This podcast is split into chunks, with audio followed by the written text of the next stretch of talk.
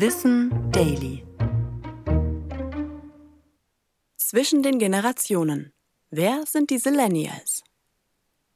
Millennials und Gen Z sind mittlerweile keine Fremdwörter mehr. Eingeordnet werden Millennials als Personen, die etwa zwischen 1981 und 1996 geboren wurden.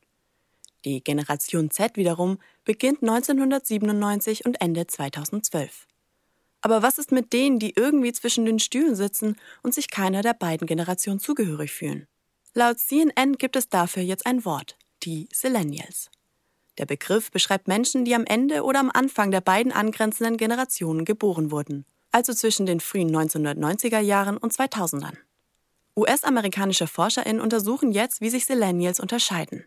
In ihrem relativ kurzen Leben haben sie schon viele Widrigkeiten erlebt.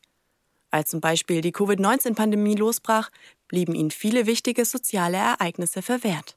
Von der Abschlussfeier bis hin zu den Ersti-Veranstaltungen im Studium. Ihr Umgang mit Smartphones und Social Media ist zwar nicht von Geburt an selbstverständlich wie bei der Gen Z, sie sind aber in ihrer Kindheit mit Medien schon vertrauter als die Millennials.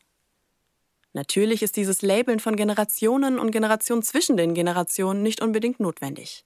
Und viele wollen sich auch gar nicht in ein solches Raster pressen lassen. Besonders für die Soziologie ist das aber hilfreich, um Erfahrungen von bestimmten Gruppen zu erforschen. Ich bin Anna Germeck und das war Wissen Daily, produziert von Schönlein Media.